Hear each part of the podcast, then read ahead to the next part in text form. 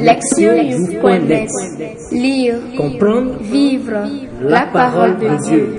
Lire ou écouter chaque semaine, www.lectionnews.net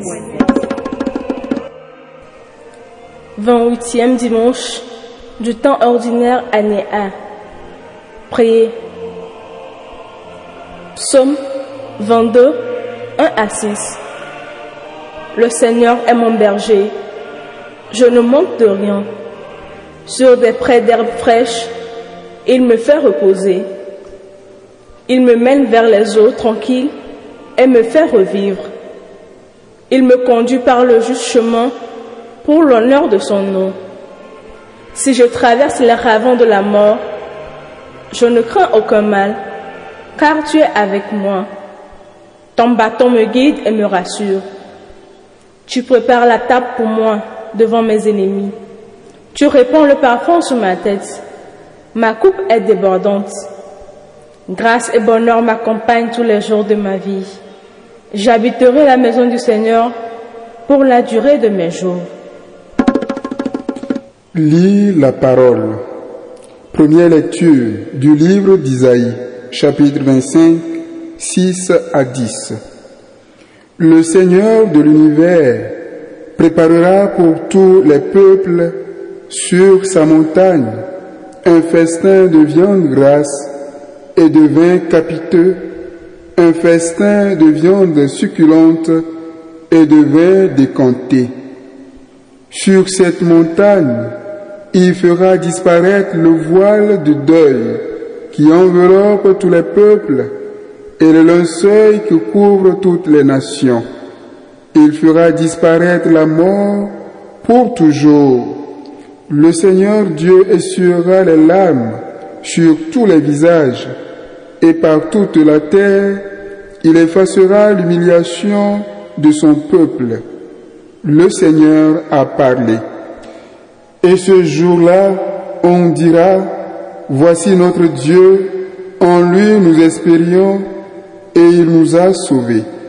C'est lui le Seigneur, en lui nous espérions, exultons, réjouissons-nous, il nous a sauvés. Car la main du Seigneur reposera sur cette montagne. Deuxième lecture, Philippiens 4, 12 à 14, 19 à 20. Frères, je sais vivre de peu. Je sais aussi être dans l'abondance. J'ai été formé à tout et pour tout, à être rassasié et à souffrir la faim, à être dans l'abondance et dans les privations. Je peux tout en celui qui me donne la force. Cependant, vous avez bien fait de vous montrer solidaire quand j'étais dans la gêne. Et mon Dieu comblera tous vos besoins selon sa richesse, magnifiquement dans le Christ Jésus. Gloire à Dieu, notre Père, pour les siècles des siècles. Amen. Évangile Matthieu au chapitre 22, versets 1 à 14. En ce jour-là, Jésus se mit de nouveau à parler aux grands prêtres et aux pharisiens. Il leur disait en parabole, le royaume des cieux est comparable à un roi qui célébra les noces de son fils. Il envoya ses serviteurs appelés à la noce les invités, mais ceux-ci ne voulaient pas venir. Il envoya encore d'autres serviteurs dire aux invités, voilà, j'ai préparé mon banquet, mes bœufs et mes bêtes grasses sont égorgés. Tout est prêt. Venez à la noce. Mais ils n'en tinrent aucun compte et s'en allèrent, l'un dans son champ, l'autre à son commerce. Les autres empoignèrent les serviteurs, les maltraitèrent et les tuèrent. Le roi se mit en colère. Il envoya ses troupes, fit périr les meurtriers et incendia leur ville. Alors il dit à ses serviteurs, Le repas de noces est prêt, mais les invités n'en étaient pas dignes. Allez donc au croisé des chemins. Tous ceux que vous trouverez, invitez-les à la noce. Les serviteurs allèrent sur les chemins, rassemblèrent tous ceux qu'ils trouvèrent, les mauvais comme les bons. Et la salle de noces fut remplie de convives. Le roi entra pour examiner les convives, et là il vit un homme qui ne portait pas le vêtement de noces. Il lui dit, Mon ami, comment es-tu entré ici sans avoir le vêtement de noces? L'autre garda le silence. Alors le roi dit au serviteur, Jetez-le pieds et poignets liés dans les ténèbres du dehors. Là, il y aura des pleurs et des grincements de dents, car beaucoup sont appelés mais peu sont élus. Entendre la parole. Le thème. L'invitation de Dieu. Lors du 25e et du 27e dimanche, nous avons réfléchi sur les thématiques respectives de la gloire qui est la nôtre et des mauvaises raisons. La liturgie de ce dimanche nous invitait alors à réfléchir sur ces thèmes conjoints que sont l'invitation divine et notre réponse à cette dernière. Aujourd'hui, la première lecture décrit un futur estatologique merveilleux que le Seigneur a préparé pour toute l'humanité. Le terme estatologique se réfère au monde à venir que Dieu établira après la seconde venue du Christ. Isaïe nous le présente comme un magnifique banquet où il y aura abondance de nourriture et de boissons. Ainsi, l'humanité ne souffrira plus de l'insuffisance ou du manque de vivre. Isaïe envisage cet avenir comme un enfer à tous les peuples. Personne ne sera exclu.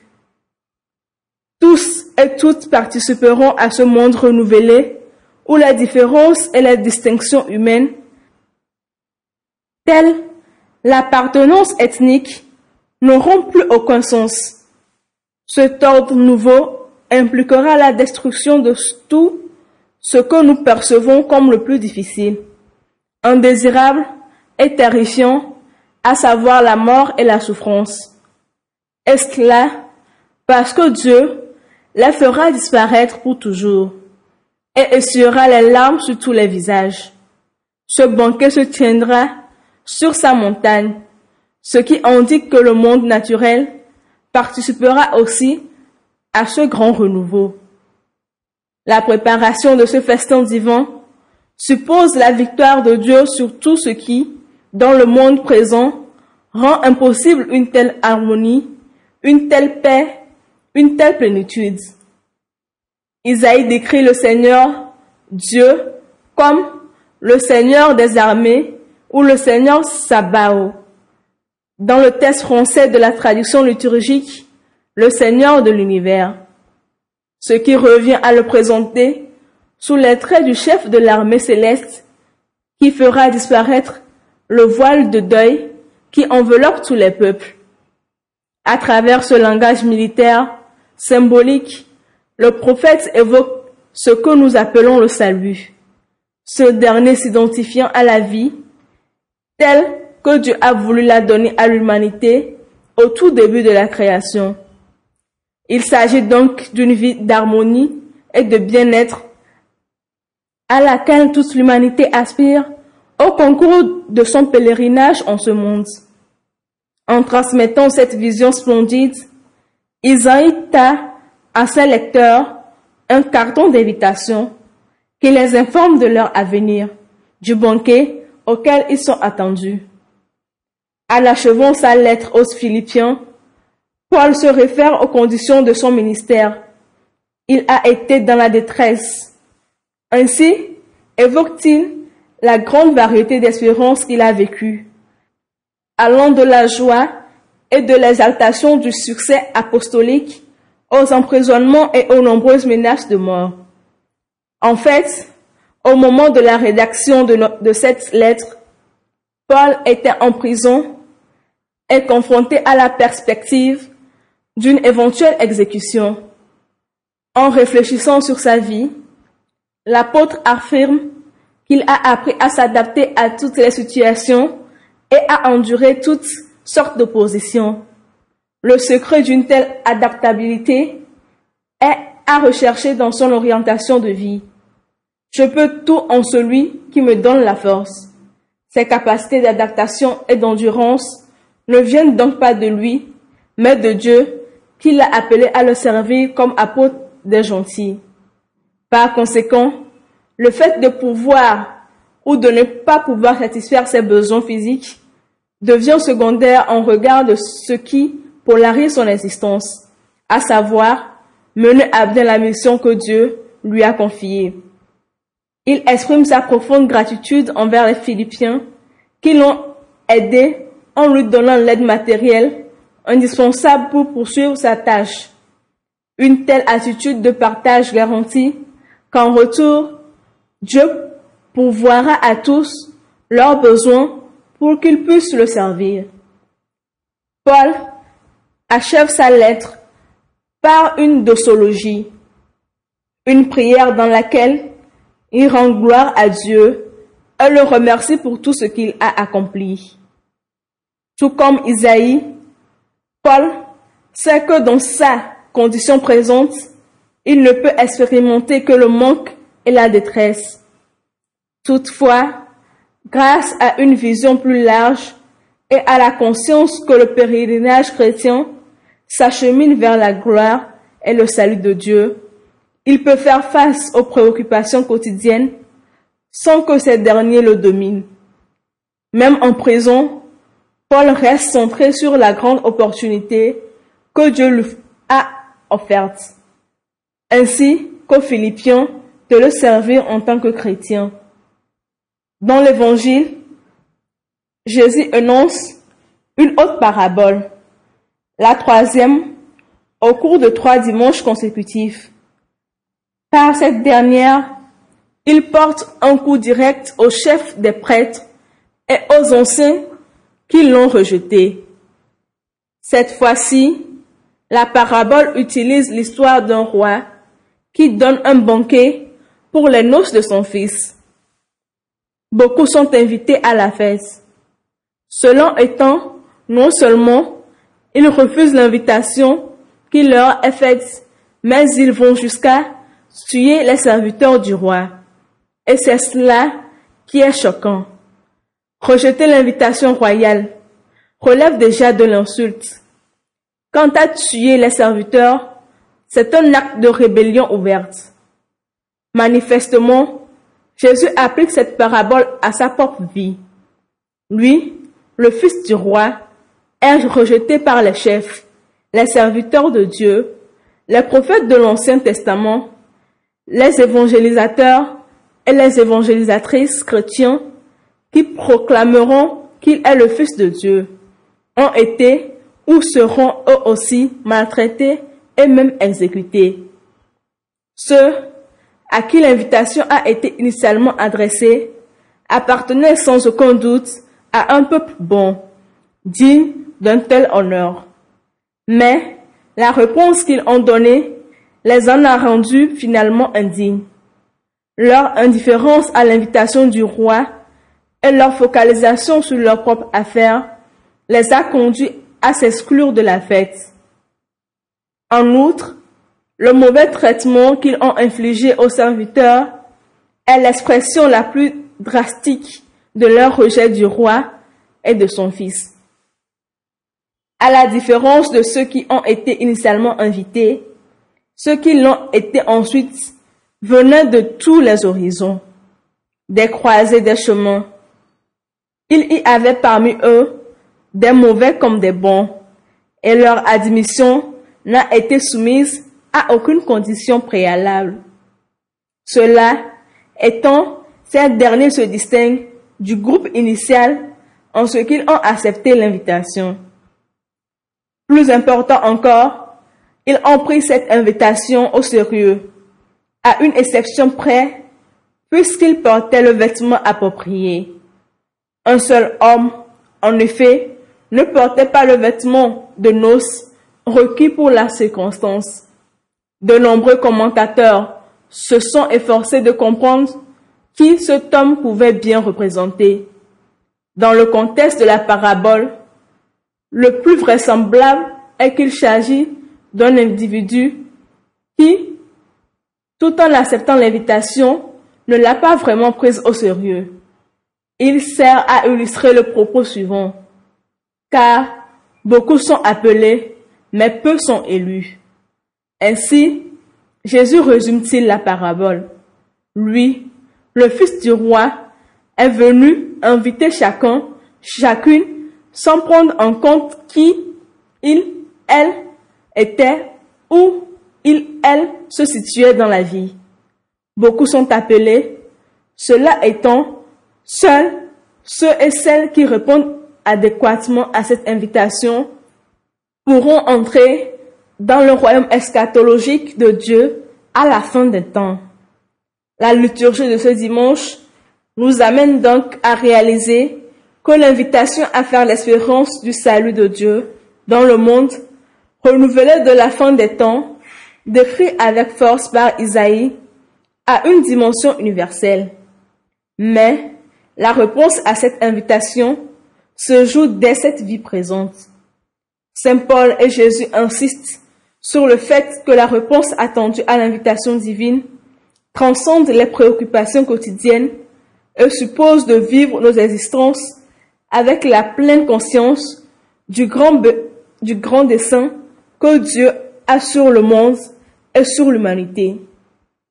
Une telle conscience permet aux chrétiens et aux chrétiennes de se préparer adéquatement à leur destinée éternelle en accueillant Jésus et en vivant conformément à son enseignement. C'est ainsi qu'une personne devient tout à la fois appelé et élu. Ces appelés et ces élus peuvent chanter leur joie avec le psalmiste en pensant à ce qui les attend pour l'éternité. Le Seigneur est mon berger, je ne manque de rien.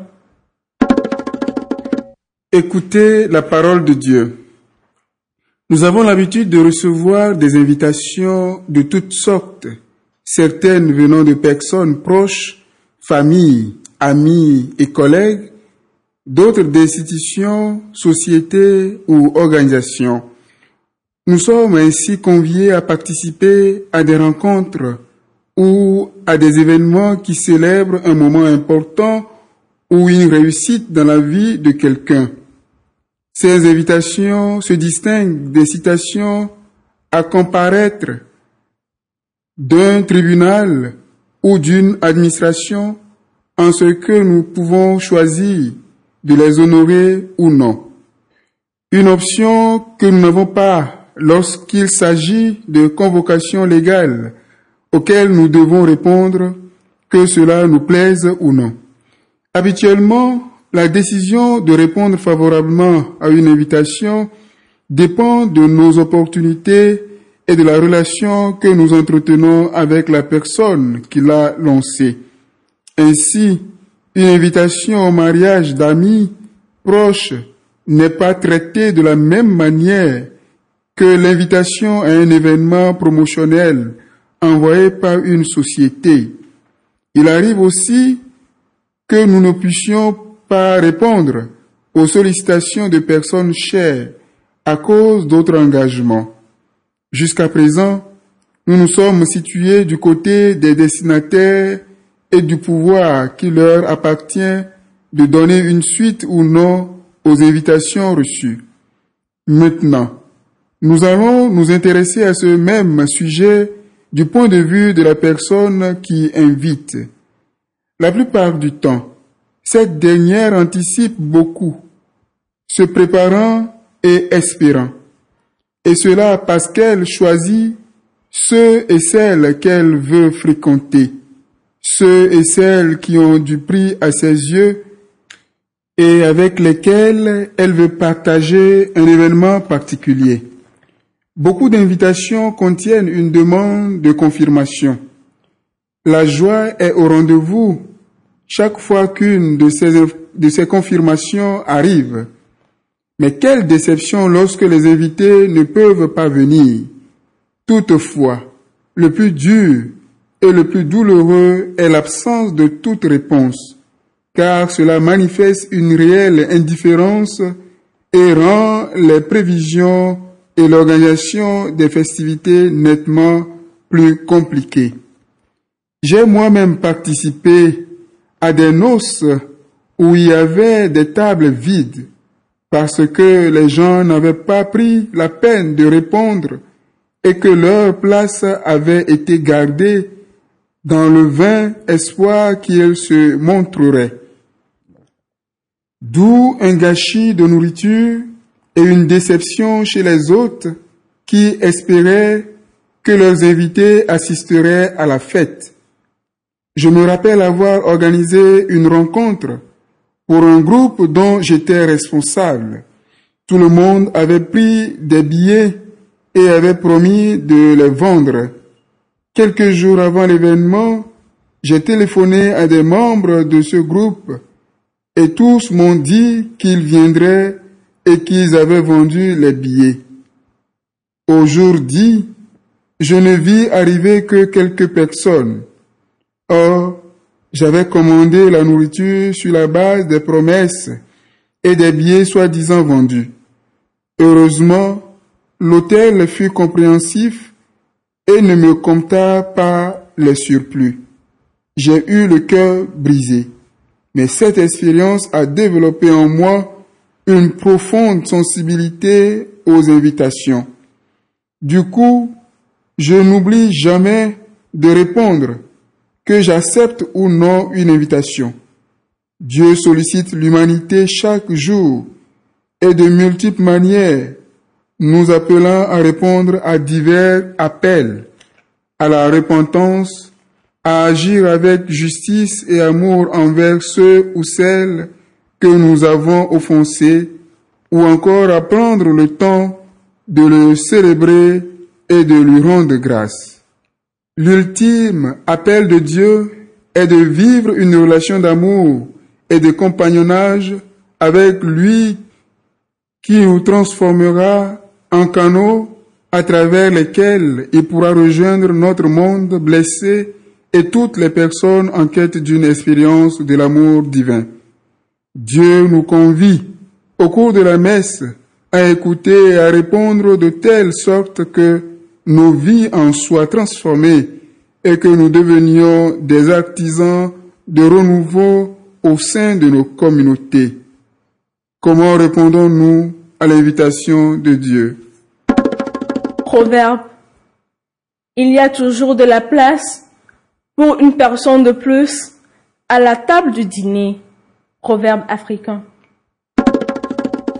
Agir, s'examiner. Réfléchissez. Où en est votre relation avec Dieu? Si vous êtes loin de lui, admettez-le et avec vos propres mots, exprimez votre désir de répondre à son invitation à entrer dans une relation d'amour et d'abandon.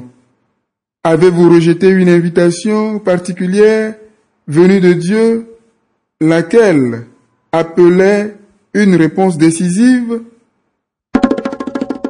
Répondre à Dieu. Dieu nous invite à une relation plus profonde avec lui. Et pour communiquer, il utilise plusieurs moyens.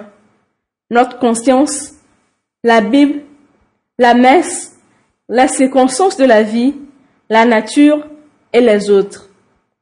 Méditez sur cette réalité merveilleuse. Dieu vous désire et vous invite à entrer en relation avec lui répondre à notre monde. L'invitation de Dieu à entrer en relation avec lui inclut le désir de guérir et de restaurer les relations humaines. Pensez aux relations qui, dans votre vie, ont besoin d'être guéries et ou restaurées. Est-ce que votre groupe cherche à établir un dialogue et à inviter en sorte de pouvoir croître en nombre et en diversité Priez. Ô Seigneur notre Dieu, qu'il est grand ton nom, par toute la terre, jusqu'aux cieux, ta splendeur est chantée. À voir ton ciel, ouvrage de tes doigts, la lune et les étoiles que tu fixas. Qu'est-ce que l'homme que tu penses à lui, le fils d'un homme, que tu en prennes souci. Tu l'as voulu un peu moindre qu'un Dieu, le couronnant de gloire et d'honneur. Lectionnews.net Lire, Comprendre vivre la parole de Dieu. Lire ou écouter chaque semaine www.lectionnews.net